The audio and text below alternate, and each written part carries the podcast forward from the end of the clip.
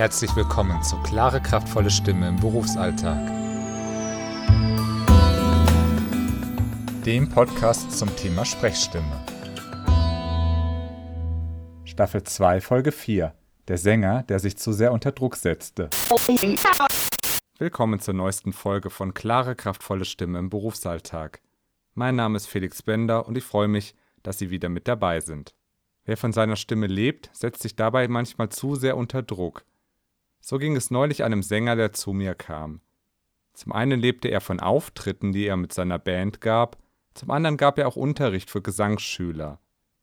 Leider hat er in seiner Ausbildung eine Technik beigebracht bekommen, die für ihn nicht optimal war. Wann immer er sang, aber auch wenn er sprach, setzte er viel zu viel Druck ein. Das heißt, im Laufe der Zeit hat er seine Stimme damit überlastet. Wie kommt das? Nun, unsere Stimmlippen sind nicht dazu geeignet, dass man sie unter Druck einsetzt, jedenfalls nicht dauerhaft. Sie sind kleine, feine Strukturen, die genau den richtigen Atemdruck brauchen, damit sie frei schwingen, klangvoll schwingen können. Gerade auch im Gesang ist das ein wesentlicher Aspekt, wobei ich sagen muss, ich selber bin jetzt kein Gesangslehrer. Warum habe ich dann überhaupt mit diesem Mann gearbeitet? Naja, so wie die meisten Menschen hat auch er die meiste Zeit gesprochen und nicht gesungen. Außerdem, Singen und Sprechen greift auf dieselben Grundlagen zurück. Das heißt, wenn man die Grundlagen verstanden hat, wie man seine Stimme so einsetzen kann, dass man ohne zu viel Druck Stimme gibt, kann man das sowohl im Gesang als auch im Sprechen. Wobei man schon einschränken muss, dass es zumindest für manche Leute schwierig ist, das sowohl im Gesang als auch beim Sprechen einzusetzen. Bei ihm ging es glücklicherweise sehr gut, das heißt, wir hatten großen Erfolg. Was haben wir gemacht? Wir haben sehr viel an der Eigenwahrnehmung gearbeitet. Das heißt, er sollte spüren, wenn er die Stimme einsetzte, ob er das mit Druck tat oder eben nicht. Wir haben oft kein Gefühl für unseren Hals, für unseren Kehlkopf, und das ist auch in der Tat nicht so ganz einfach, aber man kann es üben. Wenn Sie etwas sagen, spüren Sie mal in Ihren Hals hinein. Wie fühlt sich das an? Fühlt sich das angenehm an oder haben Sie das Gefühl, dass Sie sich unter Druck setzen, dass Sie Ihre Stimme herauspressen? Eine besondere Herausforderung, die Ihnen als Sänger begegnete, aber vielleicht auch Ihnen, liebe Zuhörer, wenn Sie unter Druck stehen, also unter Stress, das kann Zeitdruck sein, Erfolgsdruck, es kann aber auch eine laute Umgebung sein. Fühlt sich Ihre Stimme denn dann immer noch locker an? Oder schleicht sich dann doch etwas Druck ein? Bei ihm war das so, je mehr er unter Druck stand, desto mehr setzte er seine Stimme unter Druck. Und das Problem war, er merkte, wie seine Stimme dadurch immer schlechter wurde, und was löste das wohl in ihm aus? Richtig, noch mehr Stress. Er war also in einem Kreislauf gefangen.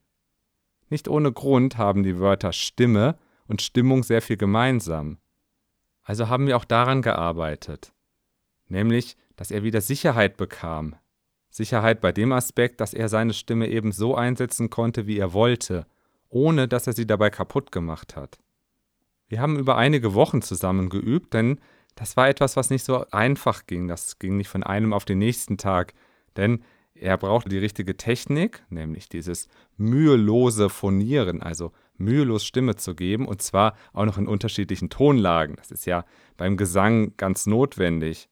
Beim Sprechen nicht so ganz, denn letztlich ist es so ein bisschen egal, äh, ob wir einen Ton treffen oder nicht beim Sprechen. Also ob ich jetzt sage, meine Damen und Herren oder ob ich sage, meine Damen und Herren oder meine Damen und Herren. Erstmal ist das egal. Klar, es hat was mit der Wirkung zu tun, aber es ist jetzt nicht wie im Gesang, wo wir genau die Noten treffen müssen, weil das von uns erwartet wird. Aber zurück zu unserem Sänger. Auch diese Einstellung im Kopf, das hat ein bisschen gedauert, bis er die alten Muster über Bord geworfen hat und sich sicher war, ah, ich kann ja auch mühelos sehr gut phonieren. Beziehungsweise, ich kann sehr gut phonieren, weil ich meine Stimme mühelos einsetze. So haben wir zunächst daran gearbeitet, dass immer dann, wenn er sprach, das locker war im Hals, dass es sich angenehm anfühlte. Und dann konnte er es immer mehr auch in seinen Gesang übernehmen. Da war jetzt wiederum seine Ausbildung von Vorteil, denn er wusste, wie er Techniken umsetzen kann und einsetzen kann.